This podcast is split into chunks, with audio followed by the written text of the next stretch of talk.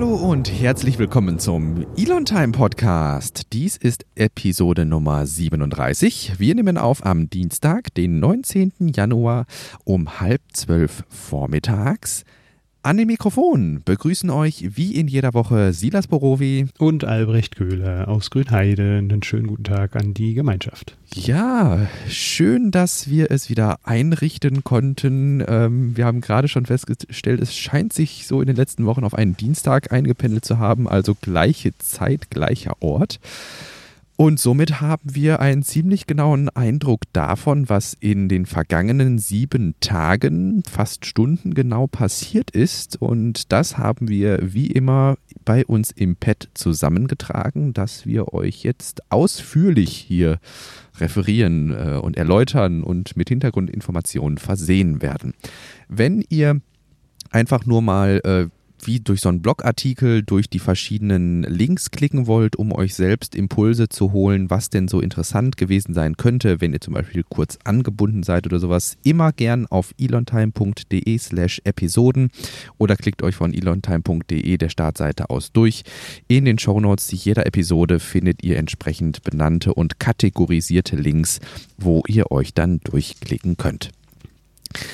Wir klicken uns hier allerdings nicht durch in der kommenden Stunde, sondern wir quatschen uns hier durch. Und äh, wir haben ganz vorne stehen SpaceX Starlink, wobei es um Starlink und ähnliche geht. Du hattest den ersten Link hier reingeschmissen.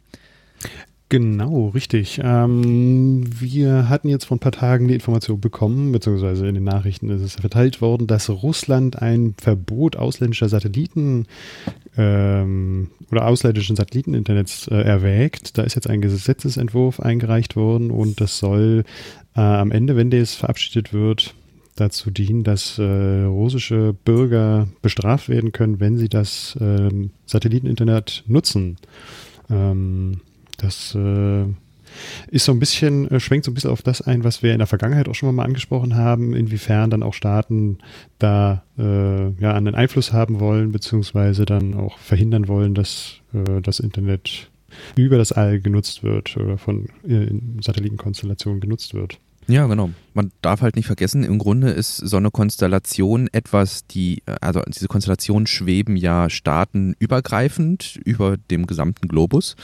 Und äh, wenn man eben dann Regimes oder Staaten hat, die eine sehr engmaschige Kontrolle ihrer Bürgerinnen und Bürger angeht, was die Internetnutzung angeht, dann ergeben sich für diese Staaten natürlich in Anführungsstrichen Probleme, weil eine Satellitenkonstellation, die über den eigenen Köpfen schwebt und äh, für jeden gewissermaßen zum Greifen nah ist, sofern er denn dann einen Empfänger und Sender für diese Konstellation besitzt, ja, da ähm, könnte dann eine Kontrolle schwieriger werden, als sie bei Glasfaser oder Kupferkabeln ist, die eben in zentrale äh, Hubs hm. äh, mündet. Ne? Hm. Und da äh, sich eine bessere Kontrolle dann auch durchführen lässt, ja. ja. Äh, interessant fand ich auch, das hatte ich gar nicht so auf dem Schirm, dass die Russen ja auch schon äh, wo eine längere Zeit an einer Satellitenkonstellation arbeiten mit dem Namen Sphera. Dazu gibt es nur wenige Informationen bis gar keine. Äh, und das ist dann natürlich auch so ein bisschen äh, ein größerer Konkurrenzgedanke, der dann da auch aufkommt. Ähm, sicherlich auch ein Grund, warum man dann äh, fremde Satelliten, Internetkonstellationen dann da auch irgendwie äh, ja, einschränken will. Ja. Auch interessant fand ich, und das geht aus diesem Heise-Artikel auch hervor, beziehungsweise wir wussten es ja auch vorher schon, dass äh, OneWeb mit Soyuz-Raketen Satelliten ins All schießt. Ähm, äh, dahingehend dann auch nochmal spannend, dass auch die dann mit äh, Sanktionen belegt ja. werden, beziehungsweise die Menschen, die dann das äh, Internet nutzen wollen über OneWeb, dann sanktioniert werden. Ähm, aber wie gesagt, das ist noch eine, eine Vorlage, eine Gesetzesvorlage und man muss sehen, was dann da am Ende bei rumkommt. Ja. Aber ich denke, dass das etwas ist, wie du ja auch gerade schon sagtest, da haben wir ja verschiedentlich schon darüber diskutiert, über die Chancen und Risiken, die äh, letztlich ähm, Starlink bietet. Wir sind bisher risikomäßig immer auf das eingegangen, was es rein optisch oder für, Teles also für, für Beobachtungen von der Erde aus bedeutet, dass eben diese äh, Lichtverschmutzung dann eben eintreten könnte in den äh, Dämmerungsstunden. Ähm, aber klar, sowas wie ähm, Kontrolle über etwas zu verlieren oder dann Kontrolle über etwas wiederzugewinnen, ähm, stellt mit Sicherheit auch einen Aspekt dar, der dann beispielsweise auch auf China oder ähnliche ähm, mhm. Staaten zutrifft, die das ähnlich handhaben wie hier mhm. Russland. Mhm. Jetzt sagtest du gerade schon, ähm, OneWeb ist ja im Grunde eine, ich, ist es mittlerweile eine hauptsächlich europäische Bemühung eigentlich? Da, da das, also die äh, Großbritannien hängt mit drin. Mhm. Ähm, Amazon hängt doch, meine ich, auch mit drin. Also ich habe mir jetzt tatsächlich nur Großbritannien als Hauptakteur äh, ja. ähm, gemerkt. Ja. Ich hatte gerade noch so ein bisschen auch die Arabischen Emirate im Hinterkopf, aber da bin ich mir nicht sicher. Mhm. Das müsste man nochmal nachschauen. Ähm, ja, auf jeden Fall hast du den Artikel gerade noch mit reingeschmissen, ähm, weil jetzt vor kurzem auch ähm, darüber informiert wurde, dass das OneWeb-Satellitennetzwerk äh, um einige Satelliten schrumpft. Du hast da die Zahlen im Kopf. Genau, richtig. Im Kopf habe ich die Zahlen tatsächlich auch nicht. Das heißt, ähm, wer ich kann in diesen wunderbaren Artikel reinklicken. Das Ganze äh, wurde veröffentlicht in der Golem. Und zwar äh, fand ich sehr interessant äh, zu lesen, dass eben diese Satellitenkonstellation, wir erinnern uns an eine etwas ältere Folge. Ich könnte mit Sicherheit auch gleich nochmal gucken, welche das war wo wir darüber gesprochen hatten, dass ähm, OneWeb in gewisser Weise Starlink äh, begann nachzueifern, während sie sich äh, in einem Insolvenzverfahren befanden. Und zwar haben sie äh, mittendrin in diesem Verfahren äh, berichtet, dass sie doch äh, ungefähr 48.000 äh, Satelliten ins All schießen würden und haben entsprechend von der US-Regulierung Regulierungsbehörde FCC die, ähm, ja, die Erlaubnis dafür eingeholt. Die haben sie auch bekommen und äh, nun stellt sich heraus, dass OneWeb in Wirklichkeit gar keine knapp 48.000 Satelliten starten möchte, sondern in Anführungsstrichen nur noch 6.400 ungefähr. Und ähm, ja, da fragt, sich, fragt man sich natürlich, ähm, ob diese 48.000, äh, was ja auch, was wir damals tatsächlich schon spekuliert haben. Ich erinnere mich gerade. Wir hatten damals schon spekuliert, dass wenn man die Rechte bekäme für 48.000 Satelliten, dass das natürlich den Marktwert alleine weil man diese Lizenz zum Start von so vielen Satelliten hat, quasi den Marktwert extrem steigern würde und das dann eben in diesem Verfahren positiv berücksichtigt äh, oder sich positiv auswirken würde. Jetzt aber quasi ähm, mehrfache Rolle rückwärts ähm, und nein, es werden in Anführungsstrichen nur noch 6372 Satelliten und damit fällt die Konstellation dann natürlich stark äh, hinter die, die, geplante Ausbaustufe von Starlink zurück und äh, was die Russen dann noch an Konstellationen planen, äh, wird man dann sehen. Hm. Wobei ich mir vorstellen kann, dass deren Sphäre dann auch ähm, eher den russischen Markt bedienen soll. Ich kann Meinst mir nicht vorstellen. Ich kann mir nicht vorstellen, dass Russland. Achso, Sphäre. Ja, ja, ja. Ja, ja, dass ja. Russland äh, ein globales Netz aufspannen will. Aber das weiß ich nicht ganz genau. Ich wollte auf jeden Fall nochmal äh, zum Vergleich äh, nochmal die Zahlen von Starlink, äh, SpaceX Starlink äh, vorstellen. Mhm. Ähm, aktuell haben wir so circa 900 Starlink-Satelliten im Erdorbit und insgesamt bestehen äh, bis 2027 befristete Genehmigungen für einen Start von maximal äh, naja, so 12.000 Satelliten ja. und äh, es liegen nochmal Anträge von nochmals bis zu 30.000 Satelliten vor. Genau, aber ich denke, die 12.000, das ist auf jeden Fall das, was wir so erwarten können. Hm. Das wären dann schon mal doppelt so viele wie bei OneWeb. Ähm, Sphera finde ich äh, insofern dann interessant, dass wenn du nur also du kannst ja im Grunde nicht nur Russland abdecken. Du könntest dich darauf einschießen, nur die nördliche hm. Hemisphäre Mhm. Das ist ja eine Konstellation. Das sind ja keine geostationären ja, äh, Satelliten, die nur über Russland positioniert werden. Mhm. Das ist ja auch ähm, der Charme, weshalb jetzt, da kommen wir gleich hin, äh, mittlerweile der Beta-Test von Starlink in Großbritannien läuft. Obwohl es ja eigentlich eine amerikanische Konstellation ist, irgendwie, ähm, wurde aber bevorzugt in der nördlichen Hemisphäre jetzt auch Starlink ausgebaut. Und ähm, ich kann mal versuchen, ähm, da mache ich mir gleich einmal eine Notiz zu, ähm, eine schöne Animation zu finden. Das hatten wir schon mal, das ist auch einige Folgen her, wie letztlich der Orbit von einem Starlink-Satellit aussieht und warum das dazu führt, dass eben die nördliche Hemisphäre überversorgt ist, hm. im Gegensatz zur ähm, südlichen. Ja, äh, kommen wir vielleicht direkt zu dem Aspekt. Äh, hups, jetzt habe ich hier in unsere Aufnahmesoftware und nicht ins Pad geklickt. Äh, einmal wieder zurück. äh, und zwar Starlink ist in Großbritannien gestartet, lautet die Headline. Und ähm, es ist wohl so, dass Starlink in Großbritannien nun erste Kunden hat. Die ähm, britische Regulierungsbehörde Ofcom hat den Betrieb offiziell genehmigt und der Testbetrieb, also die Beta-Phase, läuft dort jetzt. Ähm, wie das Ganze auf ähm, ja, User-Seite vonstatten gegangen ist, das ist bei, auf, auf Twitter tatsächlich an mir vorbeigegangen. Ähm, aber ich denke, dass äh, hier dann eben die entsprechenden Leute, die sich in dieses Beta-Test-Formular eingetragen haben, was ich zum Beispiel auch gemacht habe, dann eine Benachrichtigung bekommen haben und die Möglichkeit bekommen haben, für so und so viel 100 Pounds äh, diese Antenne zu bestellen, sich die aufs Dach zu montieren und dann eben den Beta-Test hier in der EU durchzuführen. Nein, es ist ja nicht die EU, ähm, es ist Europa. So äh, in Europa durchzuführen. Sie gehören ja nicht mehr zur EU. Ähm, ja, meine Güte, ich äh, denke, wir können dann auch gespannt sein, wie die Regulierung hiervon ähm, ja voranschreitet. Ähm, es wurde ja bereits der, war es der D6? Wir hatten über den D6 in Frankfurt berichtet, glaube ich, mhm. ne? Ja, genau. Genau, also dass es da jetzt eine, eine SpaceX GmbH gibt, die da irgendwie äh, in Frankfurt operiert und ähm, ja, vielleicht wird es dieses Jahr was und ähm, ansonsten mit fortschreitender Ausbaustufe dann denke ich spätestens im nächsten Jahr, dass wir auch hier Use of Starlink machen können. Ja, äh, gerade wo wir darüber berichten, fällt mir ein, dass ich in, ich weiß gar nicht, vor ein paar Tagen auch ähm, darüber gelesen habe, dass Telekom mit Starlink mhm. äh, da vielleicht äh, auch einsteigt. Ähm, ich hatte jetzt noch nichts ganz, ganz Konkretes darüber gelesen. Ich lese ja nur die Headline, bringen Elon Musk und die Telekom bald zusammen schnelles Internet aufs Land. Ähm, da könnten wir dann später vielleicht auch nochmal drüber sprechen. Ja, zusammenbringen ist halt schwierig. Ähm, also nicht mhm. zusammenbringen, sondern ähm, Anteile zu kriegen irgendwie ist halt auf nicht so einfach möglich wie jetzt bei OneWeb zum Beispiel, weil SpaceX ja, das war Elon ja, nachdem er Tesla an die Börse bringen musste, um es ähm, ja, um es überlebensfähig zu halten, war äh, Elon eigentlich immer relativ wichtig und auch Gwyneth ähm, Sie, die ist ja in Wirklichkeit die Chefin bei SpaceX, äh, Gwyneth Shotwell, ähm, SpaceX privat zu halten.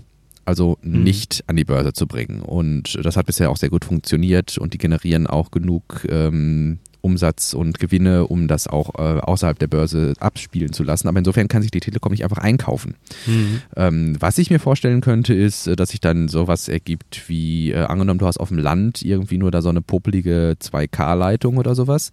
Ja. Dann äh, stellst du irgendwo auf den äh, Kirchturm, der da irgendwie nur ein paar hundert Menschen versorgt, so zwei, drei Starlink-Schüsseln, dann hast du da mal zwei, drei Gigabit und äh, die kannst du dann unterverteilen. Einspeisen. Äh, ja. Genau, über dann Telekom-Leitungen oder ja, sowas. das könnte ich mir noch vorstellen. Ne?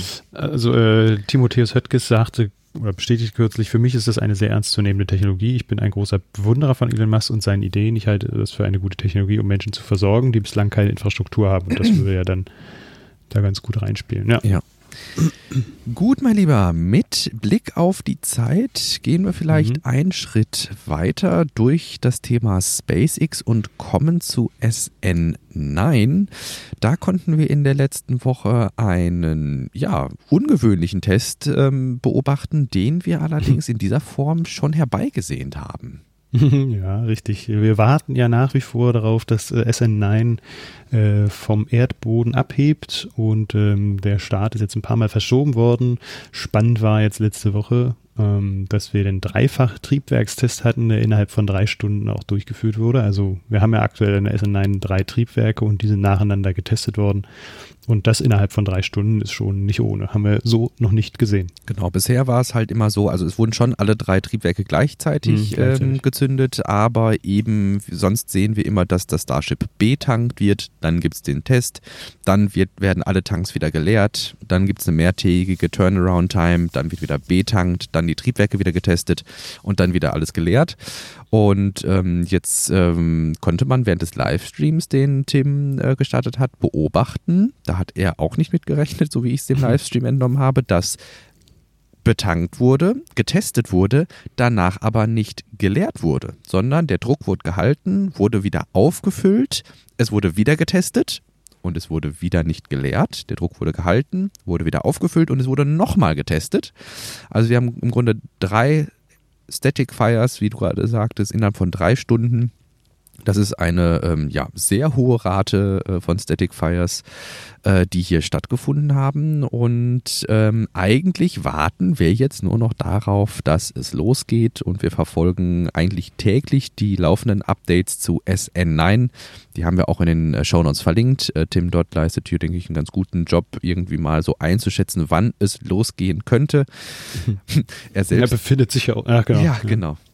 Er befindet sich ja auch aktuell schon seit eineinhalb Wochen da unten und wartet natürlich auch so wie alle anderen äh, auf tägliche Updates und ähm, ja. Ist jetzt aber erstmal nochmal nach Hause gefahren, wenn ich das richtig mitbekommen habe. Ah nee, er hatte jetzt diesen Unfall und ähm, ja, wird da wahrscheinlich nochmal festhängen. Ich Aber er hatte, glaube ich, zwischendurch mal mit dem Gedanken gespielt, doch nochmal nach Hause zu fahren. Ja, ja, ja, ja. ja irgendwo an, am Strand ist ihm, glaube ich, äh, jemand ähm, ins, äh, ins Auto reingefahren, während ähm, die, also ich glaube, er und Andrew, mhm. ich meine, das war Andrew, ähm, eine Tour gemacht haben. Die wollten so eine 6K-Tour ähm, durch äh, Boca Chica machen, was man halt so macht, wenn man Langeweile und viele Kameras dabei hat. Mhm. also mit 6K ist die Auflösung der Kameras gemeint, Fitz. Achso, ja, Mhm. Genau, mit äh, hochauflösenden Kameras im Auto verbaut, eine ähm, Gegenfahrtrichtung äh, auf die beiden und eine Innenfahrtrichtung vorne aus dem Fenster raus. Wollten sie mal da durch die Gegend fahren und mal so eine Tour von dem, von dem Dörfchen und der ganzen Anlage da machen. Und ähm, genau da ist denen dann jemand ins Auto gefahren und so wie ich das gelesen habe, sind sie nun äh, auf dem Weg gewesen. Mein letzter Stand war nach San Antonio, um da eben das, ähm, um den Tesla reparieren zu lassen. Mhm. Und ähm, ja, auch mal gucken. Also not, also aktuelles Datum laut seinem, ähm, seiner Homepage ist not earlier than äh, ja, tomorrow, also 20. Ähm, möglicherweise, wie wir es auch in der letzten Woche schon angekündigt haben, könnte es ja dann, bis wir die nächste Folge aufgenommen haben, dann passiert sein. ja. Ja, derweil, ähm, einfach nur for reference, äh, hat es das Starship auch ähm, in einen Artikel des äh, MDR oder MDR Wissen besser gesagt äh, geschafft. Ich finde, ähm, der gibt nochmal so einen ganz kurzen Abriss und ähm, im Grunde geht es auch hier darum, dass wir darauf warten, dass das SN9 seinen Starttermin hat. jo, dann Ah, guck mal, jetzt hüpfe ich, genau, nächstes Thema, ich hüpfe in die Aufnahmesoftware und mache mir jetzt schon mal eine Kapitelmarke. Haha, ich lerne auch dazu. Fuchst du. Musst du nachher nicht lange suchen. Muss ich nachher nicht lange suchen. Was machen wir denn als nächstes?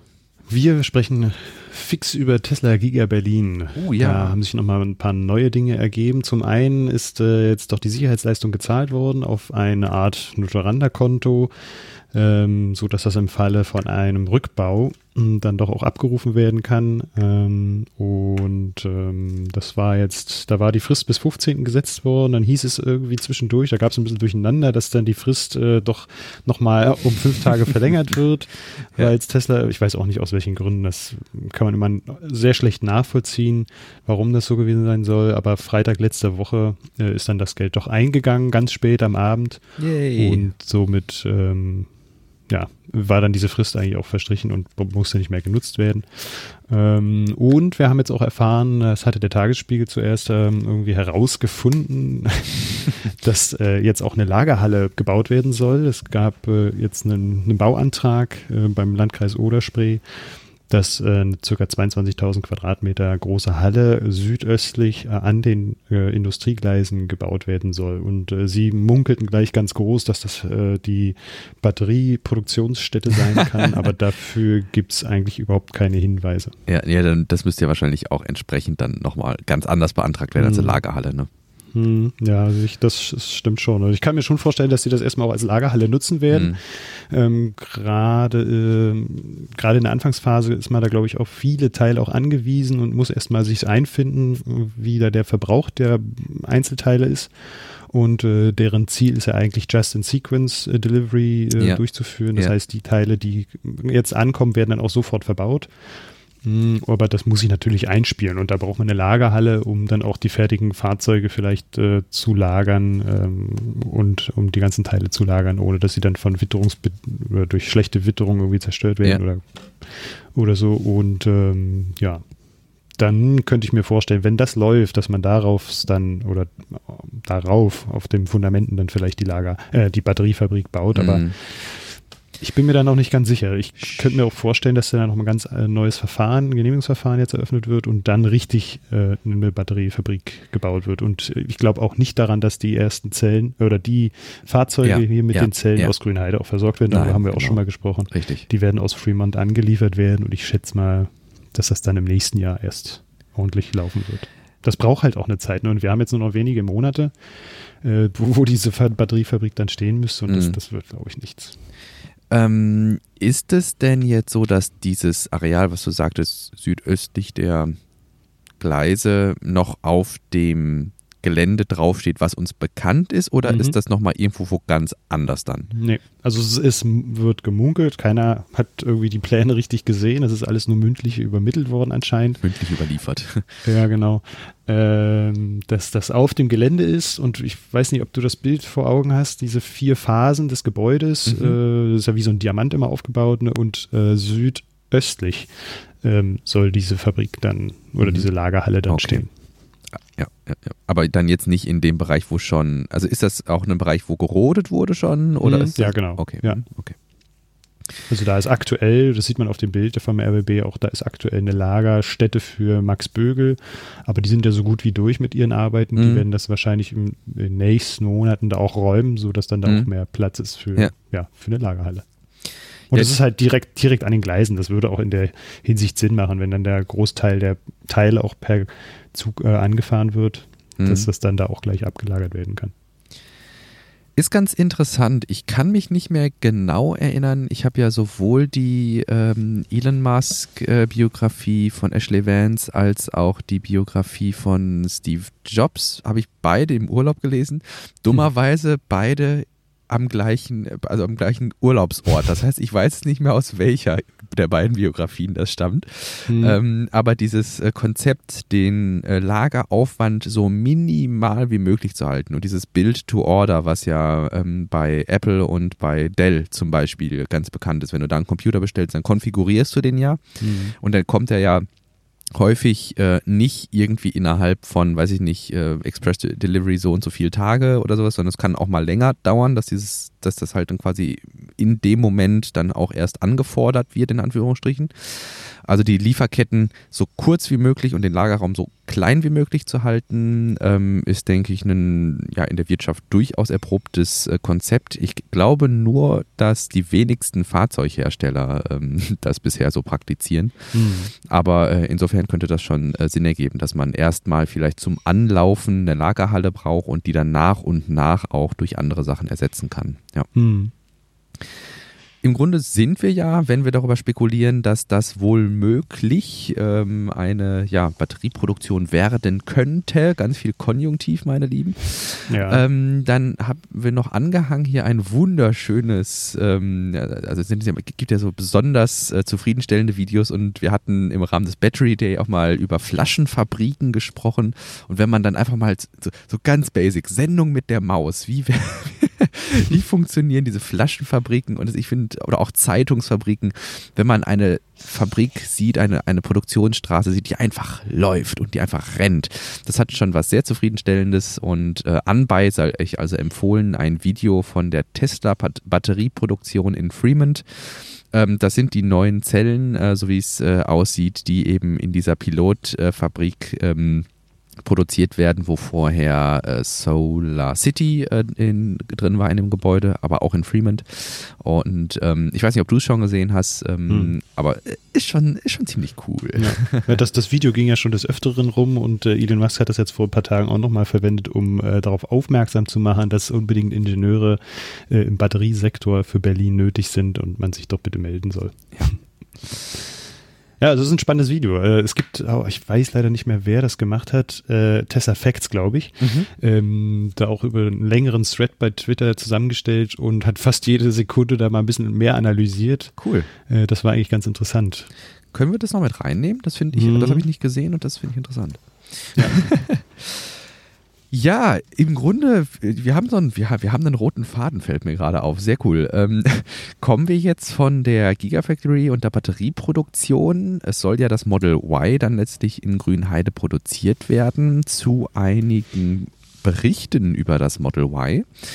Ähm, als erstes ist uns beiden ins Auge gestochen eine mal wieder sehr hohe Testbewertung für das Tesla Model Y im äh, NHTSA Crash Test, insbesondere die ja, ähm, die die, die Wahrscheinlichkeit, so ist es genau, es ist eine Wahrscheinlichkeit des Rollovers, also dass das Model Y bei gewissen Crash-Situationen dazu neigt, ähm, aufs Dach zu rollen und auf die Seite zu rollen.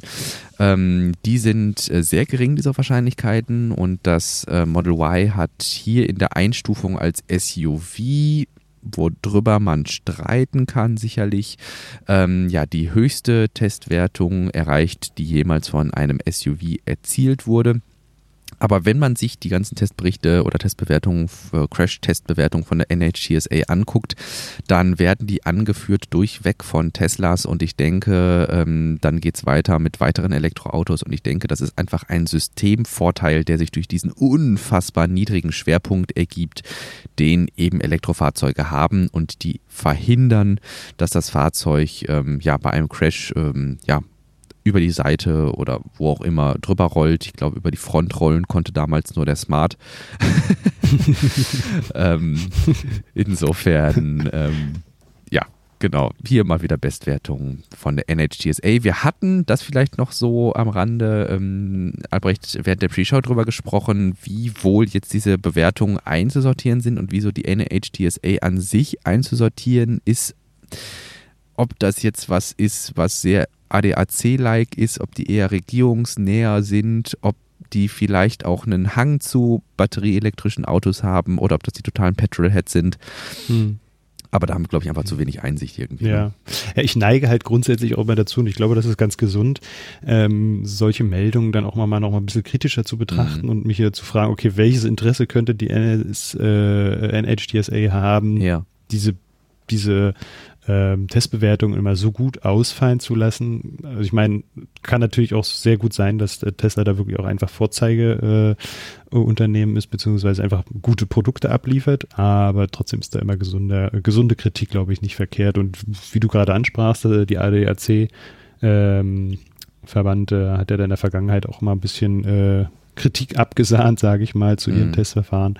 Und das ist, glaube ich, ganz angebracht, auch noch ein bisschen kritischer drauf zu schauen, gerade wenn eigentlich alle Fahrzeuge von Tesla immer Hochrankings bekommen ja, haben. Ja, dann sollte man zumindest mal genauer hinschauen ja. und äh, sich überlegen, wie diese Testwerte dann zustande kommen. Ja, ja. Aber du sagtest auch schon, und da neige ich dann auch immer dazu, nochmal ein Stück zurückzutreten, wenn ich das Gefühl habe, ich blicke da eigentlich nicht richtig durch. Mhm. Äh, ich habe da den Überblick äh, eigentlich gar nicht, um da eine gute Bewertung äh, abliefern zu können. Ähm, deswegen überlasse ich das dann auch gerne anderen Leuten. Ja. Das sieht man, finde ich, im Internet auch ziemlich oft, so gerade äh, ja so äh, Gesundheitsdiskussionen oder jetzt auch Giga mm, Berlin Diskussionen, mm, da gibt es mm. sehr viele Leute, die sich da sehr weit aus dem Fenster hängen, lehnen äh, und meinen, die ähm, Sachlage am besten bewerten zu können und ähm, das ist, glaube ich, mitnichten so. Ja. Ja, ich glaube, das ist auch einer der Gründe, ähm, weshalb wir hier im Podcast, also wir beide zu, zu ähnlichen Bewertungen auch von Sachverhalten kommen. Ich glaube, es neigt, neigen häufig Personen dazu, sich schnell auch zu Experten für etwas zu erklären. Ne? Also zu mhm. Alltagsexperten in gewisser Weise. Also so nach dem Motto, ja, bei mir im Bekanntenkreis äh, gibt es überhaupt kein Corona, deshalb gibt es Corona nicht oder sowas. Ne? Mhm. Mhm. Und ähm, Ähnlich natürlich auch bei äh, Elektrofahrzeugen. Ne? Also da setzt sich dann jemand ins Elektroauto rein und hat dann da irgendwie, weiß ich nicht, äh, eine Lücke im, äh, im, im, Fahrzeugrahmen oder sowas zwischen Tür oder sowas und dann, äh, ja, dann ist auf einmal das ganze Fahrzeug schlecht oder sowas. Ne? Mhm. Und ähm, da möchte ich dann doch mich gerne auf die Leute, wie zum Beispiel, wir hatten das, ähm, wenn es um darum ging, wie revolutionär doch der Fertigungsvorgang vom Model Y oder Model 3 oder was auch immer damals war, ähm, dann zumindest, weiß ich nicht mal, so ein, zwei, drei Expertenmeinungen abzuwarten. Und Sandy Munro, der ja eigentlich selbst immer sehr viel mit Ford zum Beispiel zu tun hatte, hat dann doch, doch auch mal sein sein, sein Senf zu äh, Tesla dazugegeben und sowas. Und ähm, ich denke, wenn man dann irgendwie so Expertenmeinungen hat, die auch aus dem Bereich kommt, äh, kommen, ähm, dann kann man da durchaus ähm, mehr draus mitnehmen, mhm. als sich eben in Social Media umzutreiben und mhm. dann da threadweise zu lesen, wie sich Leute über irgendwas ähm, ja, mhm. aufbauschen. Ne? Mhm. Und ich glaube, da verbindet uns auch äh, die sehr wissenschaftliche Denkweise. Ähm, ich meine, ich komme so aus dem medizinischen Bereich ähm, und habe da ja eigentlich auch eine Ahnung, wie detailliert und wie komplex Systeme auch sein können. Ähm, der menschliche Körper ist, glaube ich, gehört somit zu den, oder ja, der Mensch gehört zu sehr komplex, zu einem sehr komplexen System und äh, du aus der Naturwissenschaft, du weißt halt auch ziemlich gut Bescheid und weißt, dass Dinge auch sehr komplex sein können. Ja. Und äh, von daher ist es, glaube ich, für uns immer ganz äh, einfach nachzuvollziehen, dass viele Fragen einfach nicht so einfach beantwortbar sind. Ja sondern dass da wirklich mehr Sachverstand nötig ist, um die Sache gut einschätzen zu können. Und ich glaube, diese Expertise, sage ich mal, die obliegen nicht allen Leuten. Jetzt können wir hier einen wunderschönen Übergang. Jetzt haben wir den gebaut, ohne das äh, mal wieder beabsichtigt zu haben. Das ist ja diese, dieser ganze Vorrede, die wir jetzt hatten, ist ja im Grunde auch einer der Gründe, weshalb wir uns größte Mühe geben, diesen Podcast entlang von Artikeln und Quellen aufzubauen. Sodass, wenn jetzt jemand sagt, äh, nein, meine Güte, die hohe Testbewertung vom Model Y bei diesen NHTSA-Tests, ähm, die ist absoluter Humbug, was habt ihr da im Podcast geredet? Dann können wir sagen, ja gut, Golem hat in einem deutschen Artikel die Berichte der NHTSA äh, referenziert und mit unserem, mit unserer, mit, mit, dem, was wir an Alltagswissen mitbringen können, erschien uns das in gewisser Weise wertvoll, darüber zu berichten. Und uns erschien das jetzt auch nicht äh, vollkommen unlogisch, weil es eine ein, ein, ein Medium ist mit einigermaßen äh, Reputation und insofern hangeln wir uns hier ja immer so von Artikel zu Artikel, dass wir am Ende sagen können, ja gut, wir machen letztlich auch nichts anderes auf, als Rechercheergebnisse von anderen Personen zu verweisen. Und ich denke, das ist eine gute Möglichkeit, da auch eine Transparenz reinzubringen und nicht einfach nur Dinge, ja, zu behaupten oder ja, to make things up. Also, ähm, ne? Hm. Also und, und unsere eigenen Schlüsse irgendwie darzustellen, sondern wir versuchen halt schon irgendwie auch immer so anderer Leute äh, Schlüsse hier mit reinzubringen. Hm. Was auch kompliziert ist. Was also, auch. Wenn man, wenn man, sich mal, wenn man sich mal vorstellt, was die Corona-Leugner-Szene ja. auch an Medienportalen in der Vergangenheit ja, aufgebaut hat und ja. auch fragwürdige Experten dazu einlädt. Ja. Ähm, ich habe leider vergessen, wie dieses Corona-Forum da heißt, wo Stimmt. die sich dann fast täglich treffen und ja. irgendwie an einem Tisch sitzen und versuchen, Experten Meinungen irgendwie einfließen ja. zu lassen, wo dann Rechtsanwälte sitzen und Co. Äh, ist ein sehr eigenartige, dubiose äh, Gemeinschaft da, muss ich sagen. Und die sind sich natürlich sicher, dass das, worauf sie sich mhm. beziehen, dann auch äh, Stand und Fuß hat. Ja, aber ja. das ist schwer. Ja, gut, oder sowas wie Breitbart, ne, wenn er dann hier ja. die ganze Trump-Geschichte oder sowas, klar. Mhm. Aber uns ist das jetzt selbst in der Golem ähm, in der letzten Woche auf die Füße gefallen, dass wir uns ähm, in gewisser Weise auf die Korrektheit und auch auf ein gewisses Detail verlassen haben. Und zwar hatte ich äh, retweetet, ich weiß nicht, ob du das ähm, mitbekommen hattest, diesen kurzen Thread oder diese kurze Unterhaltung, die ich dort hatte. Ich hatte ähm, äh, retweetet einen Bericht aus der Golem, wo es darum geht, dass das Model Y doch jetzt einen einteiligen Heckrahmen hat. Da äh, gab es Fotos von ähm, einem ja, Model Y Schrauber, nenne ich ihn mal. Ähm, ich meine, dass die äh, insbesondere diese Powerlift Gates und äh, ähm, diese Fußsensoren, also es gibt ja bei einigen Fahrzeugen, wenn man mit dem Fuß so unter das Auto, unter die hintere Stoßstange langt und das Auto erkennt, dass der Schlüssel in der Nähe ist, dann geht die Heckklappe auf. Mhm. Und äh, dafür gibt es Retrofits, die man ins Model Y ähm, auch einbauen kann, dass es eben dieser Sensor dann nachgerüstet wird und dafür muss halt ein großer Teil der Heckpartie einfach ähm, ja, zerlegt werden. Und äh, bei einer solchen äh, Zerlegung ist eben aufgefallen, das ist dann bei Twitter durch die Gegend äh, gegangen, ähm, dass das Model Y, was äh, Baujahr 20, Januar 2021 ist, nicht mehr über diesen zweiteiligen oder mehrteiligen Heckrahmen verfolgt, den Sandy Munro im letzten Jahr bei den äh, ersten Modellen gefunden hat, sondern mittlerweile tatsächlich über einen einteiligen Heckrahmen verfügt, der dann ebenso weitergesponnen oder nicht weitergesponnen, sondern weiter gefolgert aus der Gigapress in Freeman stammen muss. Ja, äh, wie sich herausstellte, war der Golem-Artikel ein bisschen verdreht und ähm, ein äh, Hörer hat uns dann darauf aufmerksam gemacht. Vielen Dank an Henry an dieser Stelle und hat selbst einmal einen kurzen Abriss ähm, des Geschehens ähm, auf seiner, ähm, seiner Git-Seite veröffentlicht. Die habe ich einfach mal äh, dankeshalber verlinkt und auch nochmal das YouTube-Video von Sandy Munro, wo es diesen, wo es um diesen mehrteiligen Hackrahmen noch geht fürs Hack aber der ist mittlerweile einteilig. Und das ist ja das, was uns mit der IDRA Gigapress dann auch in Berlin erwarten wird oder in Grünheide, mhm. besser gesagt. Mhm. Siehst du, dass äh, Henry uns da einen Hinweis gegeben hat, das äh, wusste ich noch gar nicht, sehr cool. Ja, fand ich auch. Danke. Und dann hatte ich gefragt, äh, ja, der Golem-Artikel, jetzt wo du es sagst, der ist ein bisschen verdreht, ist ein bisschen doof. Hast du vielleicht ähm, was anderes? Hast du vielleicht eine andere Quelle, die ich dann eben verlinken könnte? Und dann ein paar Minuten später kam eben dieses äh, einfach dieses Plain-Text-Dokument, hm. äh, was er auf, äh, auf seinem Git-Repository ähm, eingestellt hat. Und das habe ich einfach mal mit aufgenommen. Ähm, Finde es ganz witzig. Ähm, ja. ja, dass eben seit Januar 2021 die Gigapress in Fremont einteilige Rahmen für das Model Y herstellt. Es geht also immer weiter. Gut, mit Blick auf die Zeit. Ich gucke einmal Aber ganz drauf. kurz noch. Ja. Äh, warum gehen wir davon aus, dass nur Heckteile produziert werden? Es soll ja eigentlich auch die vorderen Teile produziert werden. Ja, es werden mit Sicherheit auch die vorderen Teile produziert, aber wir wissen jetzt durch dieses Zerlegen mhm. vom Model Y, dass der hintere Heckrahmen mittlerweile ein Teil ist. Mhm. Ne? Okay. Nichts mehr verschweißt ist. Ne? Das war ja, ja. zu Munro-Zeiten, könnte man ja, also letztes Jahr war ja noch der Fall, ähm, dass der äh, Heckrahmen, ich glaube, mindestens zweiteilig war und dann eben verschweißt wurde. Mhm. Und äh, nun halt einteilig und ähm, das ist, denke ich, schon so, dass das ist schon durchaus eine Neuigkeit, ähm, weil ja auch Tesla eben diese Integrationsschritte im äh, laufenden Betrieb macht. Ne? Mhm. Also wir haben, wenn, wenn wir, ähm, das, das haben wir bei uns mit der deutschen Automobilindustrie eher seltener. Da hast du dann, weiß ich nicht, den Golf 7, Golf 8, Golf 9, Golf 10 und mhm. äh, die, die, jeweils das nächste Jahr ähm, kriegt dann einen Facelift, kriegt ein bisschen anderes Interieur, ja, kriegt ja, eine ja. Sonderedition und dann eben auch verbesserte Produktionsprozesse.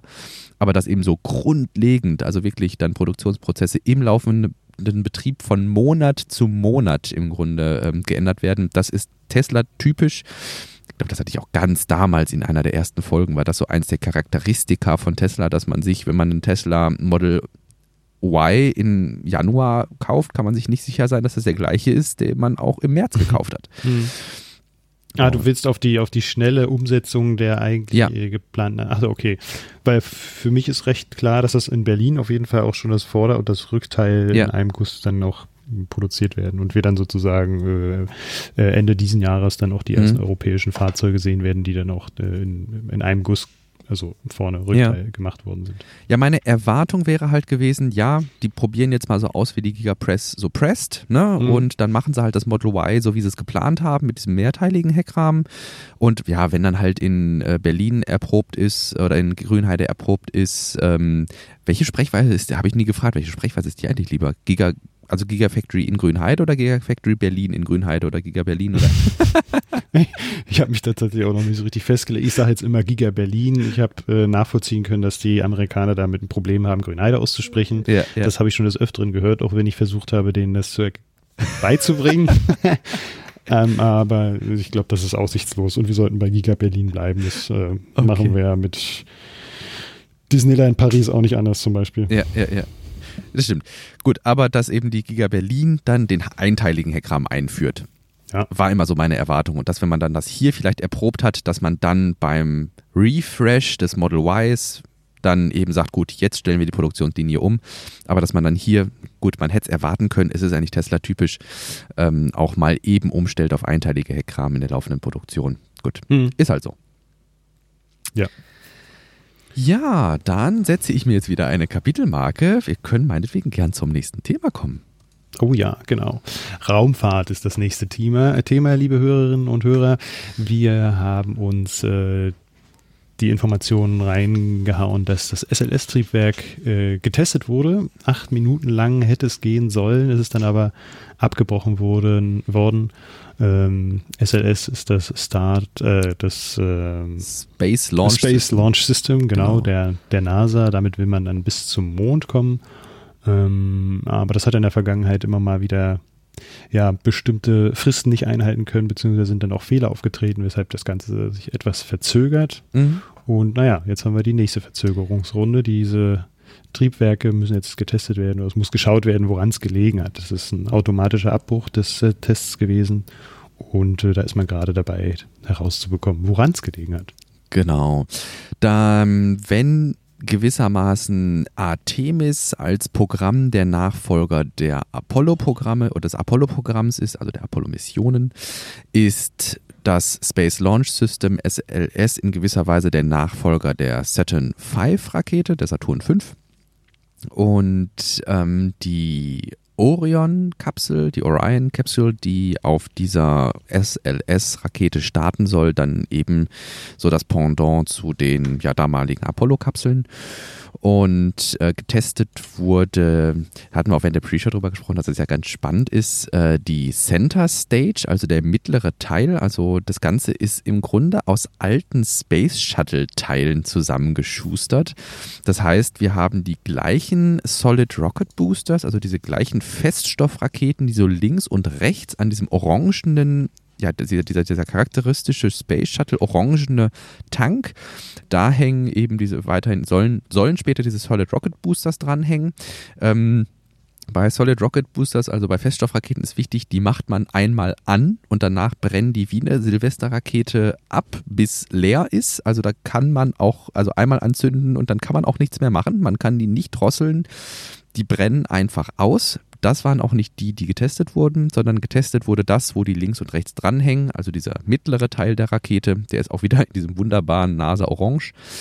Ähm, da drin stecken recycelte ähm, Space Shuttle Triebwerke, vier Stück an der Zahl. Und ähm, ja, es sollte ein acht Minuten, wie du gerade sagst, acht Minuten langer Test werden. Und so wie ich das verstanden habe, kurz bevor ausprobiert werden sollte, wie die Bewegungsfreiheit der Triebwerke ist. Also die werden ja gezündet, dann laufen die eine Weile, bis alles stabil ist. Und dann fängt man an, die zu bewegen. Und ich meine, entweder kurz bevor die angefangen haben, sich zu bewegen, oder als sie angefangen haben, sich zu bewegen, gab es irgendwie einen Lichtblitz und irgendwie ist was ähm, abgefallen, irgendein Teil von der Isolierung oder sowas. Und ähm, dann haben die Triebwerke gesagt, no, das war's, äh, wir hören auf, stopp und dann gab es eben den Abort. Ich hatte dazu äh, getwittert noch, ich bin gespannt, wie sich das auf den Zeitplan auswirkt. Ähm, insgesamt ist ja Artemis bzw. der Start der Orion an Bord von SLS schon relativ weit nach hinten gepusht worden. Immer wieder, immer wieder. Und ähm, ja, wenn jetzt hier ein größerer Fehler festgestellt wird, also ein Designfehler zum Beispiel, ähm, ja, dann kann das noch eine Weile dauern. Hm. Und ich habe gerade nochmal nachgeguckt, wann eigentlich der erste Start, äh, richtige offizielle Start angedacht war. Das war äh, also Artemis 1 Ende 2021. Ja. Das wird nichts, denke ja. ich, als eher Laie. Ja, wenn das, ja, ja, ja.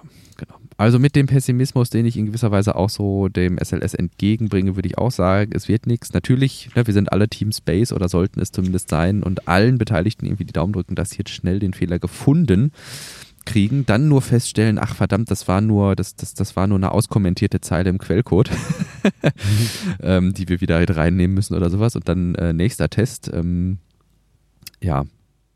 Daumen Aber man muss sagen, ich meine, so in der Community kriegt man ja immer mal wieder mit, dass das äh, sehr viele Leute einfach überhaupt keinen Bock mehr auf äh, SLS haben und äh, dieses ganze Geld lieber für anderes Zeug sehen wollen würden. Mhm. Äh, aber man muss ja mal festhalten, dass das eigentlich so, zumindest habe ich das so auf dem Schirm, das einzige Programm ist, das noch irgendwie ähm, ja, uns zum Mond bringen könnte neben mhm. SpaceX. Und äh, stell dir mal vor, bei SpaceX passiert irgendwas. Und wir wissen, in der Geschichte der Raumfahrt ist das auch immer mal wieder vorgekommen, dass äh, da größere Probleme auftreten oder irgendwie äh, ein riesiger Sicherheits, ein riesiges Sicherheitsproblem auftritt, dann wäre SLS somit das Programm, das noch so am ja. nächsten dran wäre. Ne? Und ja. ähm, das ist dann halt nochmal eine Rückfallgarantie, würde ich sagen, und ja. äh, die sollte man sich auch nicht vergeben. Richtig, also Zumal wenn, halt auch schon viel investiert wurde. Das muss man ja auch richtig. mal nochmal sehen. Genau, das ist halt so diese Sunken Cost äh, Fallacy. Hm. Ne? Also, dass im Grunde äh, jeder Euro, den ich oder jeder Dollar, den ich investiert habe, wenn ich das Programm jetzt ab schreibe, dann habe ich alles umsonst investiert. Mhm. Ne? Und wenn ich jetzt trotzdem aber noch ein paar Millionchen oder eine Milliarde investiere, dann habe ich zumindest die, die ich vorher investiert habe, nicht für nichts investiert. Ja. Also ist so ein bisschen, ist ein Paradox ähm, und ähm, mit Sicherheit nicht schwierig, da drum rumzuschiffen. Mhm dass man ja auch äh, auf viele verschiedene Projekte mal äh, ummünzen kann, wenn man sich den BER anschaut. Ja. Da gab es ja auch immer mal wieder die, die, die Forderung, dass äh, das komplett eingestampft wird und nochmal von vorne ja. angefangen wird. Ja. Na, und jetzt läuft er ja wenigstens, äh, aber naja, unter den Corona-Bedingungen auch nicht optimal. Ja. Oder wir kommen auch immer wieder scheinbar im Podcast darauf, da sind wir auch beide Fans von äh, Martin und Wintergartern. Da gab es mal eine Folge zur Sunken Time Falsy. Ne? Mhm. Also, dass im Grunde die ganze Zeit, die er jetzt da schon investiert hat, um diese Marble Machine zu bauen, ähm, letztlich ja, entweder komplett verloren ist oder man investiert noch mehr Zeit, um zumindest die Zeit, die man schon investiert hat, nicht äh, nutzlos zu machen. Ne? Ja. Wir haben einen Doppelping im Hintergrund. Das heißt, wir haben 45 Minuten rum und sollten vielleicht dann auch gerne zum nächsten Thema kommen. Ja. Das hattest du mit reingeschmissen. Äh, bleiben wir jetzt noch beim Thema Raumfahrt oder Elektromobilität? Ja, ich würde vielleicht. Du, das hörte sich jetzt so an, als würdest du gleich komplett zum nächsten Thema spielen. Wir können ja auch diese Punkte, die wir jetzt bei Raumfahrt noch eine notiert haben, relativ schnell abarbeiten. Ja, dann machen wir das so gerne. So als News. Ich würde es nicht ganz rauslassen würden. Ja. Okay. Äh, also was wir jetzt hier noch reingeschmissen haben, Virgin Orbit, setzte erstmals Kleinsatelliten ins All aus. Äh, Launch Demo 2 äh, nannte sich das Ganze. Und äh, diese Launcher One Rakete, die an einer 747 hängt, hat eine Nutzlast von 300 Kilogramm. Das äh, waren Satelliten, die vor allem äh, von Universitäten gestemmt oder gestellt wurden und äh, ja, jetzt dort im Erdorbit äh, umherfliegen. Genau, dann, damit ist Virgin das dritte also, private Unternehmen, das es überhaupt in den Orbit geschafft hat. Das ist dann vielleicht das, was wir noch festhalten können und somit der dritte, nein, der zweite äh, Small Set Provider neben Rocket Lab. Mhm. Andere haben wir noch gar nicht. Mhm. Ja, du darfst. Dann hast du den Maulwurf äh, nochmal das ist ja, äh, ja. Den, den Maulwurf des DLR nochmal ins Pad geschmissen. Das ist ja äh, verfolgen wir schon eine kleine Weile und äh, haben das auch immer ganz interessiert beobachtet. Aber was kannst du berichten?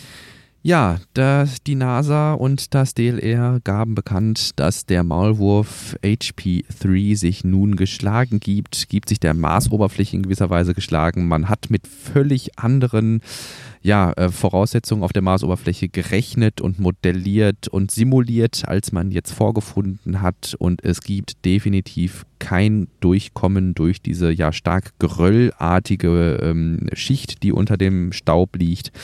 Und ähm, ja, insofern widmet sich ähm, das, ähm, das Projekt jetzt anderen ähm, Inhalten. Ja. Genau, ich äh, glaube, das, was ich jetzt noch gelesen hatte, war, dass dieser Seismograph, ähm, der, der da führt ein Kabel eben von diesem, von dieser Plattform zu diesem Seismographen. Das Kabel ist aber noch relativ ähm, den Witterungseinflüssen ausgesetzt. Und statt jetzt mit der Schaufel dauernd auf dem ähm, Maulwurf da rumzudrücken und irgendwelche Häufchen für den zu buddeln, soll man, will man jetzt eben zum Beispiel als nächsten äh, Punkt anfangen, dieses Kabel von dem Seismographen zu verbuddeln, um es noch unempfindlicher gegen Außenwelteinflüsse zu machen. Ah, okay. Was ich mal gelesen hatte, ich weiß nicht, ob das so hundertprozentig stimmt, vielleicht kannst du das bestätigen, dass dieses Projekt an sich aber auch nochmal weitergeführt werden wird in ja. der nächsten Mission. Ja. Äh, also, dass man äh, aus diesen Erfahrungen äh, jetzt gelernt hat und man das dann aber auf nächste Projekte auch anwendet. Ach so, nee, das weiß ich, genau. Also, wie jetzt, wie jetzt quasi das, ob da nochmal so ein Maulwurf irgendwie Version mhm. 2.0 entwickelt werden soll, das weiß ich nicht. Aber ähm, dass jetzt diese, diese spezielle Mission äh, in die Extended äh, Cycle gehen soll, also die eine Missionserweiterungszyklus erfahren hat, das hatte ich auch noch gelesen. Mhm. Ja, ja, dann, dann, nächstes Thema. Nächstes Thema gerne. Elektromobilität. Äh, da gehe ich einfach mal kurz drüber, bis wir dann vielleicht noch kurz zwei, drei Minütchen zu Boring Company haben. Mhm. Ähm, und zwar hatte ich gelesen, was ich sehr interessant war, dass jetzt die ganzen deutschen und europäischen Autohersteller Schritt für Schritt die Elektroautoproduktion hochfahren und dies aber nicht nur, ähm, da müsste ich nochmal nachlesen, warum das so war, aber das habe ich nicht auf dem Schirm. Egal. Es gibt einen Chipmangel. Und zwar steckt in allen Elektromobilen eine ähm, bestimmte bestimmte Elektronikkomponente, um es äh, zu vereinfachen. Und diese Elektronikkomponente haben auch fast alle Hersteller gemein. Und da alle auch etwa beim gleichen äh, Zulieferer einkaufen, hat dieser nun Probleme, die Chips in ausreichender Zahl zur Verfügung zu stellen, weshalb jetzt schon zahlreiche Elektroautohersteller ihre Produktion drosseln mussten oder sogar zeitweise einstellen mussten. Und ähm, ja, dies betrifft durch die Bank weg, so wie ich es gelesen habe, alle größeren europäischen Hersteller, die sich eben auf diese Chips verlassen. Und äh, wie gesagt, da war VW, also der VAG-Konzern oder auch Daimler mit dabei. Und ähm, ja, insofern haben wir jetzt mal ein begrenzendes Element in der Zulieferungskette, ähm, wo sich mal zeigt, ähm, dass auch dieses Zulieferersystem, was sich bisher bewährt hat, auf ein ja, Problem hinauslaufen kann. Hm, das heißt, äh, schon 10.200 Beschäftigte in Kurzarbeit zu schicken, ja. aufgrund von Chipmangel bis Ende Januar, ist schon nicht äh, ohne, bei nee. Audi jetzt zumindest. Genau. Krass. Also ich hatte, also ich weiß nicht genau, wo der Chipmangel zustande kam, weil ich habe auch mhm. äh, in meinen, in in meinen Informatiker-News letztens drinstehen gehabt, dass wir uns auch bei, bei, bei Computerchips allgemein, also was DRAM oder Grafikkarten und sowas angeht, auch auf äh, einen mhm. Mangel einstellen müssen. Ich weiß nicht, ob das ein Corona-bedingter Mangel ist, dass da Fertigungskapazitäten weggefallen sind oder ähnliches. Mhm. Aber das macht sich jetzt auf jeden Fall bemerkbar. Mhm. Für unsere Hörerinnen und Hörer, ähm, in, die in Richtung Sion interessiert sind, habe ich noch eine kurze News. Und zwar gab es einen seriennahen Prototyp, der jetzt einmal äh, der Öffentlichkeit vorgestellt hat, äh, wurde. Und ähm, ja, da kamen natürlich wieder die üblichen Fragen auf, ob der Sion in dem, in der Konfiguration, wie er jetzt vorgestellt wurde, überhaupt noch im Jahr 2021 oder 2022, wenn er dann überhaupt erst in Großserie geht, ähm, ja, geeignet ist oder ob das Fahrzeug einfach schon ein paar Jährchen hinter seiner Zeit ist. Und dann hatten wir natürlich auch die CES, diesmal nicht in Las Vegas. Da haben wir im Grunde gleich einen wunderschönen Übergang zu The Boring Company. Und zwar findet die CES ja normalerweise in Las Vegas statt, dieses Jahr komplett online. Und Mercedes ähm, hat zumindest ein voll digitales Cockpit zur Verfügung, äh, ach nicht zur Verfügung, äh, ein voll digitales Cockpit vorgestellt mit, ähm, einen, ja, mit einigen großen Bildschirmen dabei. Ähm, wir kommt nicht aus dem Sinn, dass sie sich geschlagen geben wollen beim autonomen Fahren. Aber hey, wenn man sich schon mal beim autonomen Fahren geschlagen gibt, dann immerhin ein voll digitales Cockpit.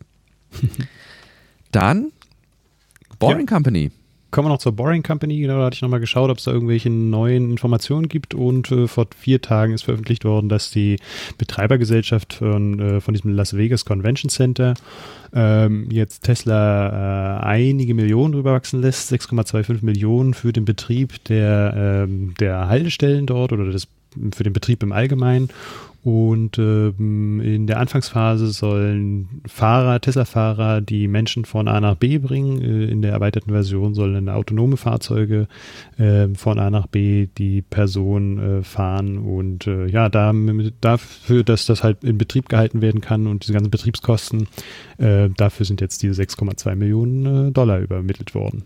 Genau, insbesondere, weil das war so dein Aufhänger während der Pre-Show, hatte ich zumindest wahrgenommen, ähm, dass die Haltestellen im Grunde fast fertig sind. Also die sind so gut wie fertig, genau. Äh, ab 1. Februar 2021 äh, soll das Geld fließen und dann in den ja, darauf folgenden Monaten dann auch die ersten Fahrzeuge wahrscheinlich die Personen befördern. Vielleicht. Also man sieht, man sieht hier Bilder und ich hatte noch gar nicht so auf dem Schirm, das äh, sehe ich jetzt das erste Mal, dass die tatsächlich auch schon so weit sind, dass es auch richtig in Betrieb gehen kann. Ja, mit Rolltreppen und Parkplätzen und Unterstand, mhm. um da in die Fahrzeuge einzustellen und alles, ne? Solardächern, genau. Ja.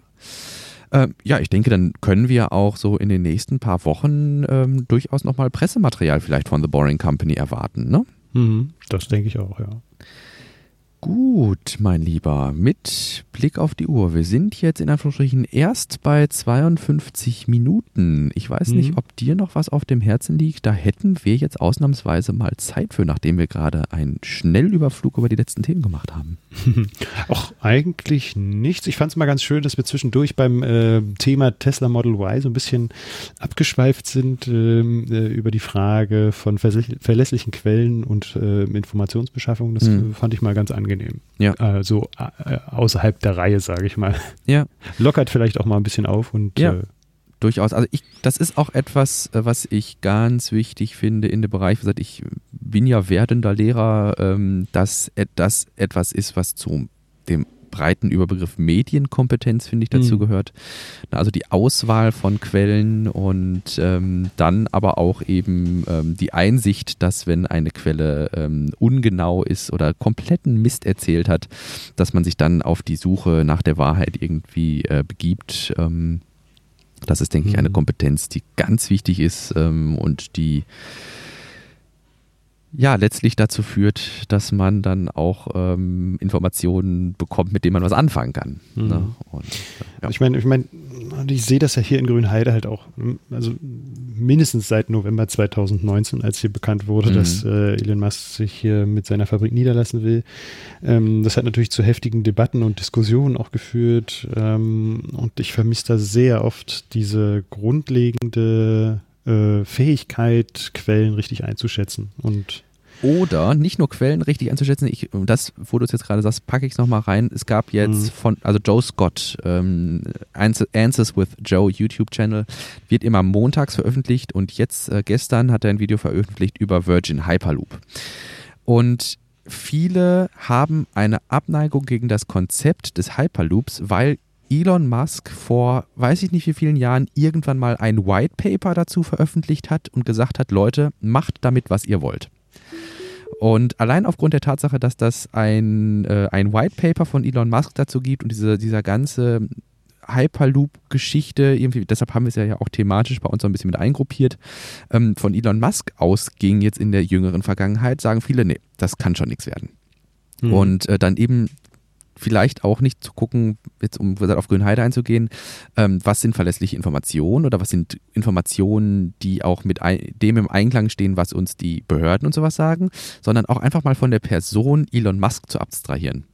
Ne? Hm. Er ist mit Sicherheit eine streitbare Persönlichkeit. Aber ich würde jetzt nicht mein komplettes äh, Denken irgendwie nur gegen die Gigafactory richten, weil da der CEO eben Elon Musk ist. Ne? Hm. Ja. Ja, und das führt mich dann aber auch zu der Frage, und das hatten wir ja auch schon in der Vergangenheit ein paar Mal besprochen, was das mit Menschen macht, die halt von jetzt auf gleich die Möglichkeit haben, im Internet äh, herumzuwuseln. Ne? Mhm.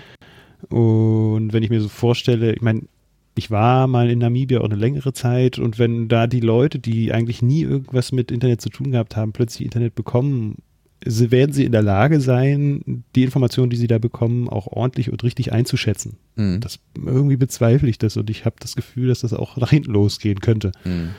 Ja, ähm, und ich meine, wir sehen es ja hier schon. Wir haben ja hier eigentlich eine an sich eine ganz gute Bildung, steht, steht allen zur Verfügung. Und hier schon, auch aus wissenschaftlichen Bereichen, verfangen sich Leute in Verschwörungstheorien und können mit solchen Informationen dann auch nicht richtig umgehen. Ja, die wobei jetzt Filterblasen, ne? Ja, wobei ja. jetzt die Frage ist, was, was ist halt richtig und was nicht.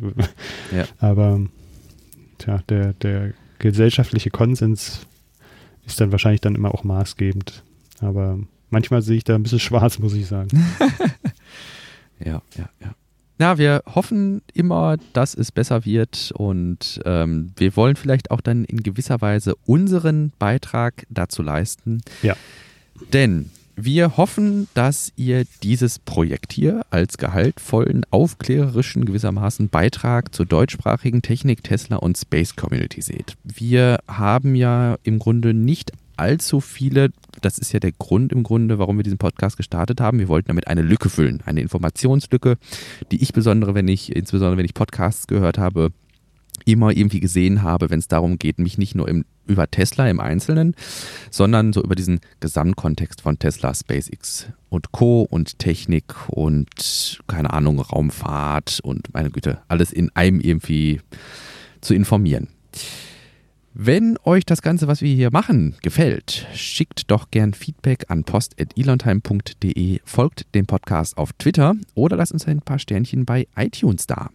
Sollte euch etwas nicht gefallen haben, wie beispielsweise Henry, der uns das direkt während, äh, ja, zwischen den Folgen auf Twitter hat wissen lassen, dann freuen wir uns selbstverständlich auch über konstruktive Kritik an die genannten Kanäle. Immer raushauen damit. Wir, Immer raus damit. Wir sind da sehr zufrieden, wenn wir da was bekommen. Richtig. Und auch wenn ihr mal ein Thema habt, dass ihr sagt, hey, das habt ihr vollkommen übersehen, das war doch vor zwei Wochen ganz groß und da könnt ihr doch nicht drum herum, dann lasst uns das gerne zukommen und wir werden auf jeden Fall einen Blick da reinwerfen und ähm, da wir unter der, hinter der Hand gesagt, nicht von ähm, Anfragen übermannt werden, ist die Chance relativ groß, dass wir darauf eingehen. In diesem Sinne, wir hören uns äh, nicht exakt um dieselbe Zeit am selben Ort in der kommenden Woche, sondern etwas später, aber trotzdem an einem Dienstag. Ähm, unseren Hörerinnen und Hörern wünsche ich einen guten Start ins Wochenende, da ich versuche, wieder am Freitag zu veröffentlichen. Und ähm, ja, vielen Dank, ähm, dass du die Zeit gefunden hast und wir uns hier wieder schön zusammenschalten konnten. Jo, war mir eine Freude. Mir auch. Bis dahin, mein Lieber. Tschüss. Tschüss.